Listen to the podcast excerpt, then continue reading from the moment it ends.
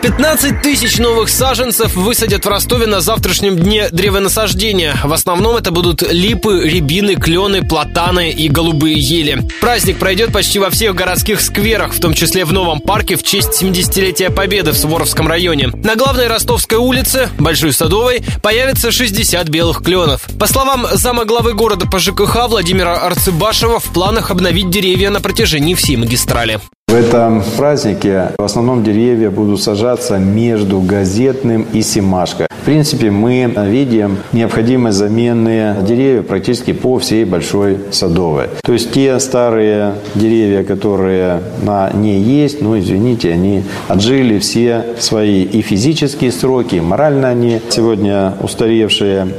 Добавлю, также в день древонасаждения обещают посадить порядка 16 тысяч кустарников, облепиху, тую и можжевельник.